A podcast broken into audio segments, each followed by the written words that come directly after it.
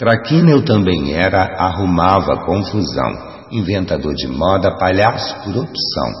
Fazia os outros rirem das desgraças da minha condição, contava sempre causos com uma pitada de invenção.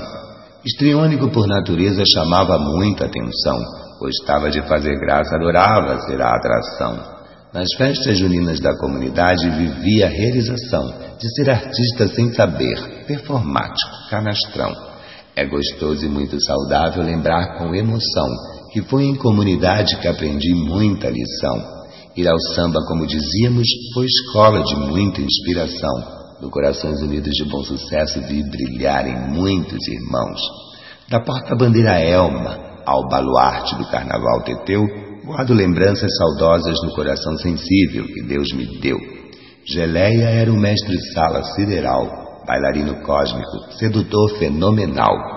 Seu Nilo da Folia, monumento nacional, difusor e promotor da cultura sem igual.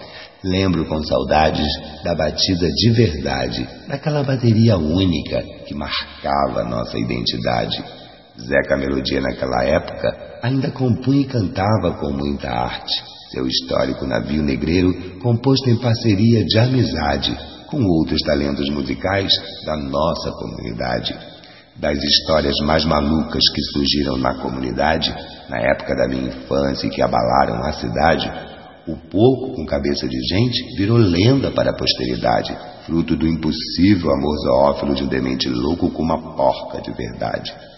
A história ganhou as páginas dos jornais sensacionalistas e hoje faz duvidar os teóricos realistas.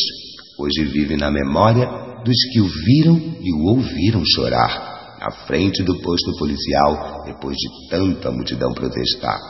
Outra história escabrosa dessas de arrepiar é a da morta do sofá, que o marido degolou e o povo foi olhar. A cena do homicídio era horrorosa e desumana mas parecia uma instalação de arte contemporânea.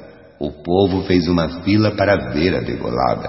Foi morta como a peixeira e ficou ali sentada. Eu era bem criança e lembro que, assustado, vi a gorda sentada no sofá com a cabeça bem do lado. A imagem ficou gravada dias na minha mente, aquela cena triste da intolerância da gente. Vamos mudar de assunto que eu sei que tem gente assustada. Falemos de outras coisas, de coisas para dar risada.